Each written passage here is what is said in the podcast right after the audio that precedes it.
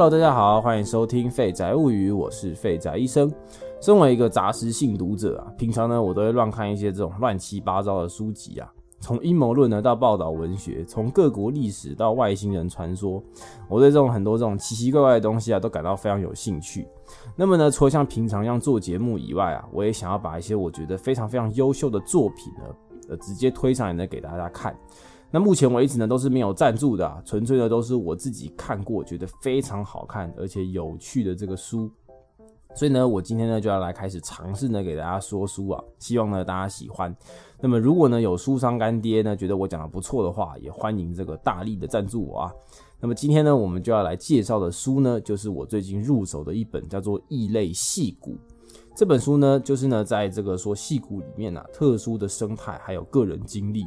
作者呢叫做鲈鱼，本身呢在戏谷呢做了三十年的工程师。那说到戏谷啊，大家一定觉得哇，那里一定是一个光芒万丈的地方。也确实，戏谷这个地方啊，可以说是美国产值数一数二高的地方。这里的人领着全美金字塔顶端一趴的超级高薪，以及优秀的科技业呢，都盘踞在此。再加上呢，新闻不断的报道，戏骨的公司个个作风自由啊，福利多到这个令人发指。若你身为一个戏骨的工程师啊，你跟别人说你的职业，大家一定觉得哇，你一定是人生胜利组，优秀又多金。可是事情真的是这样子吗？我们好像呢是热衷挖掘一些神秘的地方，却似乎不曾怀疑过传说中天堂的真实样貌。要验证戏谷这个地方，我想有一个在戏谷工作三十年的人来现身说法，肯定是再好不过。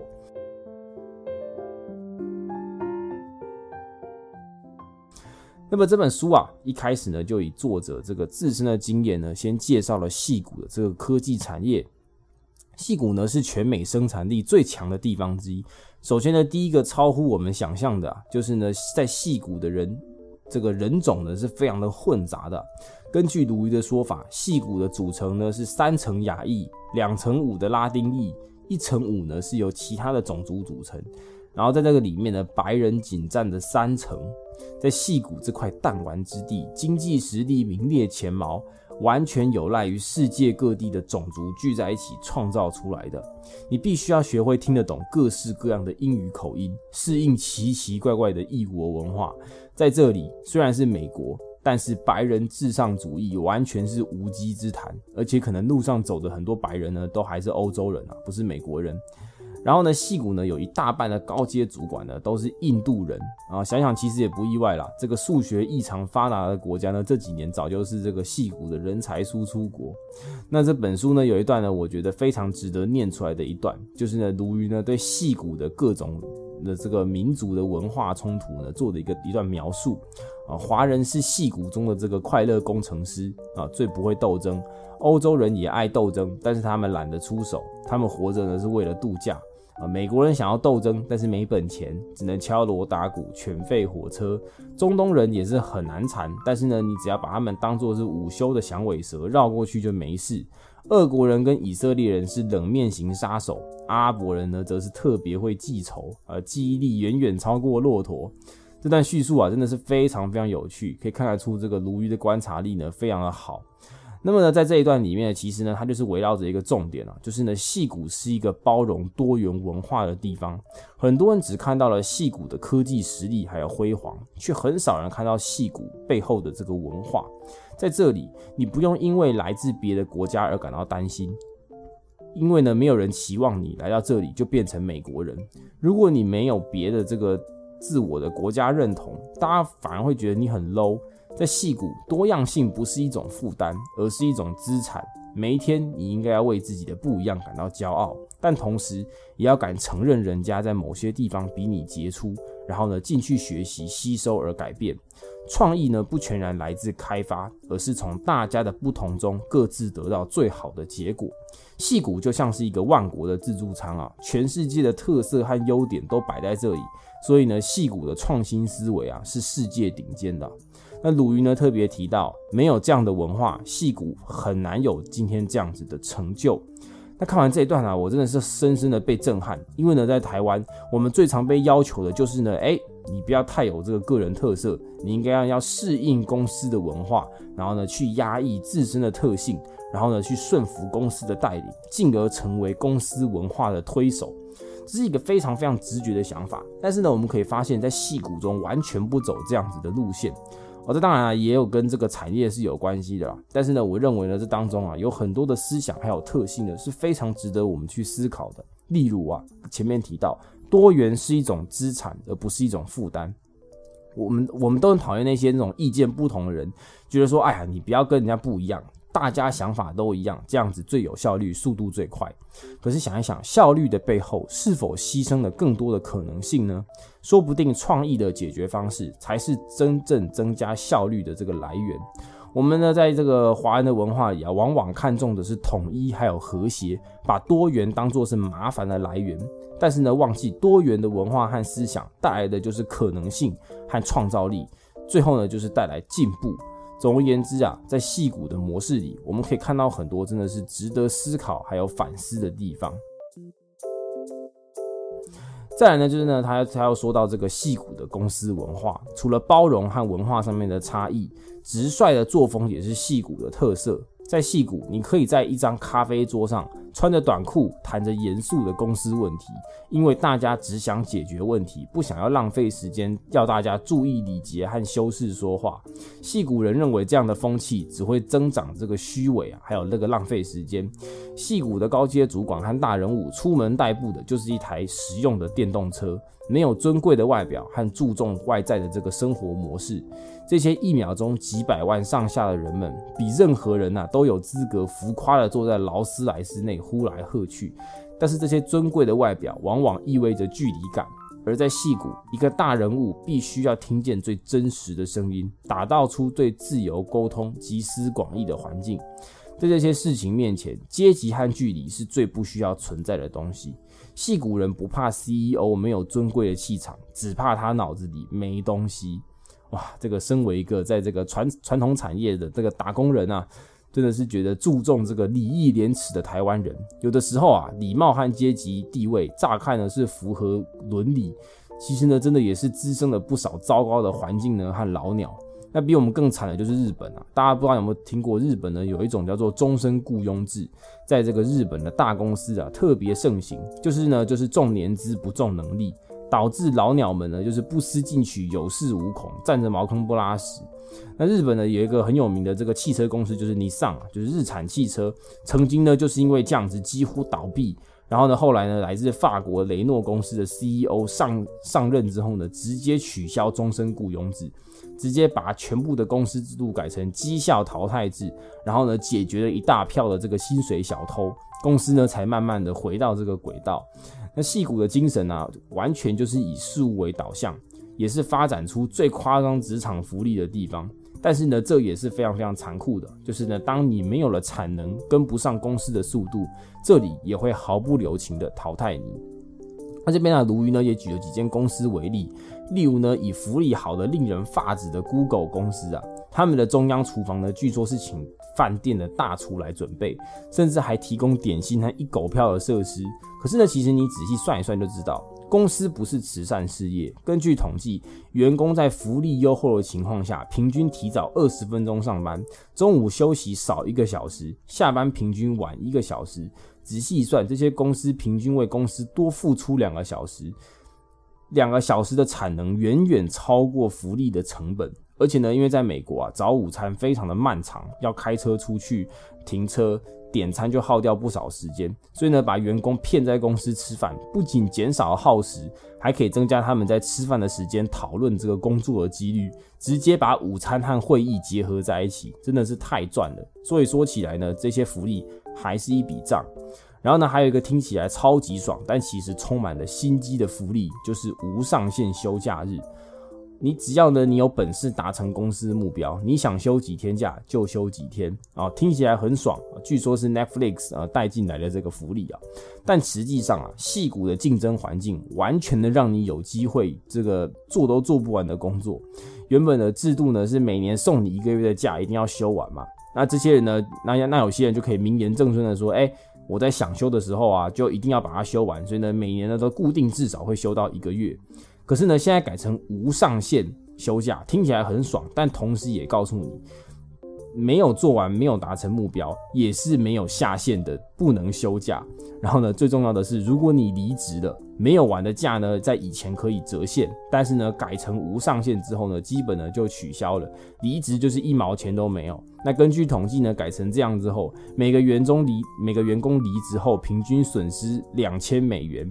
所以呢，这是一个充满心机的福利制度。如果你不是人才中的人才，其实无上限休假就等于基本的休假保障都没有，一切呢都是要靠你自己去争取。那这个这个休假制度啊，非常的高明，因为公司里子面子都顾到了，对外宣称说，哎，想放多少假就放多少假。其实呢，小丑还是你自己啊。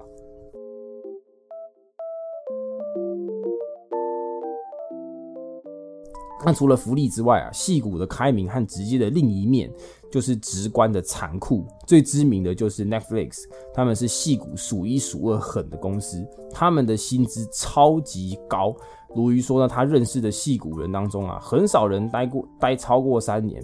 那么 Netflix 呢，不要包容，只要成功。他们的经典标语就是“我们不是一家人，你来到这里就是为了成功还有金钱，其他呢都不用想。”那以下呢，我就来念一下，就是他们的定出来的这个超硬的这个规章啊，在公司的文化方面，他们呢就是说：一、公司没有流程和法则，我们抛弃所有的繁文缛节。二繁文缛节只适合管理笨蛋。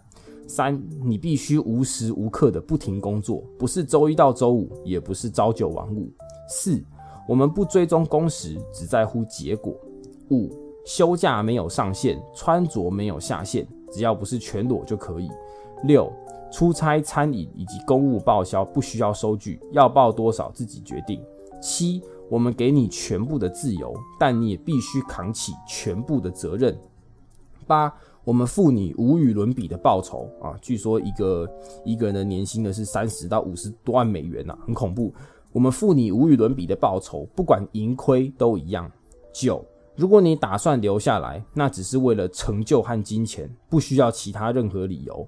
十，我们只告诉你目标，不会告诉你如何达成。十一，我们只要超级英雄。那么在二零一七年呐，Netflix 的订阅人数突破了一亿大关呐。那个他们的这个执行长海斯丁啊，就更新的守则，继这个我们不是一家人之后，又推出了新标语：别跟我称兄道弟，再次让戏骨为之久久震荡。那这个新家训的重点呢，归纳如下：一，别跟我称兄道弟；二，这里不是戏骨乐园，也不是让你来试水温的；三，我们仍旧只要。超级英雄四，这家公司确实有一点怪异，但是你得学会适应啊！听起来是不是超级恐怖的？没错，这里不是一个家，这里是一个充满牛鬼蛇神的死亡擂台。活下来，赢得你的荣耀；输了，请慢走不送。这样子的结果，从正面上来看，就是 Netflix 这间以这个邮递邮递这个 DVD 起家的公司啊，一路以小博大。变成了这个串流媒体的鳌头，但是呢，牺牲掉就是哇，在里面的这个流动率啊，不是普通的高啊，然后每一个人呢极度血汗，在戏谷啊，你的年收入可以是恐怖的数十万美金，但也同时也是所有拉压力的承担者，大家都在看你如何做到最好，但别忘了你自己可以选择你要用什么样的态度走完全程，只有时间才是真正是你的啊。那么呢，这本书的前半部啊，大概就是介绍到这边。那这本书的上半部呢，说是戏骨的这个科技圈生活啊；下半部呢，则是鲁豫撰写这个戏骨呢另外一块不为人知的面相。那么鲁豫的眼睛啊，也不是只是只看着戏骨的成功，他也是注意到了繁荣城市背后的这个阴暗森林呐。戏骨不只是有着实业家，也有着战败者。戏骨呢，有着数量超乎想象的流浪汉。他们可能是曾经是风光的工程师，也有可能是受了伤想要来打零工的残疾人。他们呢睡在露营车还有帐篷里。对鲈鱼来说啊，他们也是戏骨的一份子。戏骨的薪水是这些人的希望，但高额的住宿则是浇熄希望的一泼凉水。每天重新被点燃，又在夜晚默默的接受现实。甚至呢，有一些戏骨人呐，愿为了御寒，每天呢。晚上呢，搭上一班长途巴士，就这么从底站呃，起站睡到底站，然后再被司机赶下车，再从底站睡到起站。戏谷有太多人没有地址。如于说啊，靠近这个史丹佛大学的一条主干道上，一天到晚停满了长长的一条露营车。你经过呢，会以为这边是假日的国家公园。其实呢，这只是一群战败的戏谷人赖以为生的家。戏谷有太多没有地址的人，却太少人知道这些事情。戏谷还有很多不为人知的事情。鲈鱼呢讲这个这个戏骨呢，又放到了这个天气还有地理上，在这个繁忙又日新月异的高速发展区，却有着让人跌破大家眼镜的环境，例如干旱，还有野火烧不尽的野火季。加州大火每年影响着当地的空气品质，还有居住安全。干旱的地区随着全球暖化日益严重，还有强风呢，时不时的会让细骨断电。我感觉啊，这个鲈鱼呢，在默默在这种在在这些文字当中啊，它透露的出了一点无奈。在人与自然的战争当中，人类的生活越来越复杂，越来越精致，却仍要屈服于自然力量的纯粹。人造不出水，也没有办法阻止干旱所造成的超级大火。那么除此之外啊，人类的文明呢，在某些地区啊，也是极致倒退。除了刚刚的游民之外，鲈鱼呢也有提到说啊，在细谷的旧金山区有一个非常非常罕见的职业，叫做巡粪员，就是呢负责清理城市中的这个随地大小便。那么旧金山的游民呢，因为呢太多人呢，造成的这个随地大小便的问题。然后呢，公共厕所呢又时常有人躲在里面睡觉，不然就是去吸毒。所以呢，想要在旧金山借厕所难如登天，都必须要去店里面强制消费。各位啊，这一个各种公司及各种公司的大城市旧金山，呃，Twitter、甲骨文公司、Airbnb 等等啊，都是在这个旧金山里面的大公司，在这个欣欣向荣的科技之城，却有着水也冲不掉的问题。这些故事啊，真的是要让我们好好的反思啊！在看似越来越进步的文明当中，我们真的是也随着科技变成一个更好的人吗？这些社会上的问题，种族歧视、贫穷问题，究竟什么时候才能够成为像网络一样理所当然的存在呢？每年啊，我们一定会关注最新的 iPhone 和明星的八卦。何时社会问题，甚至是国际问题，才会得到被关注的机会呢？很可能有一天啊，我们满屋子的高科技产品，却没有办法再看见自然的风景，住在这个舒服的房间，但屋子外的街道都是游民和粪便。希望呢，我们的灵魂里的人性关怀，也能随着科技与日俱增。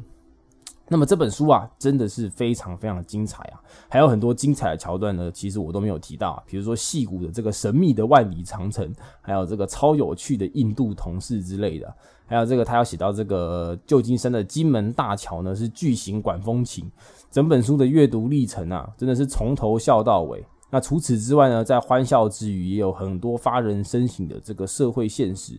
那这也是鲈鱼的初衷啊，就是呢。戏骨呢，往往被我们记住的就是光辉的一面，但是呢，鲈鱼呢，就是想要让戏骨这个地方哦，真正的让它的每一个层面，不论是好的、坏的，呃，阴影还是风光，都好好的给大家能够看到。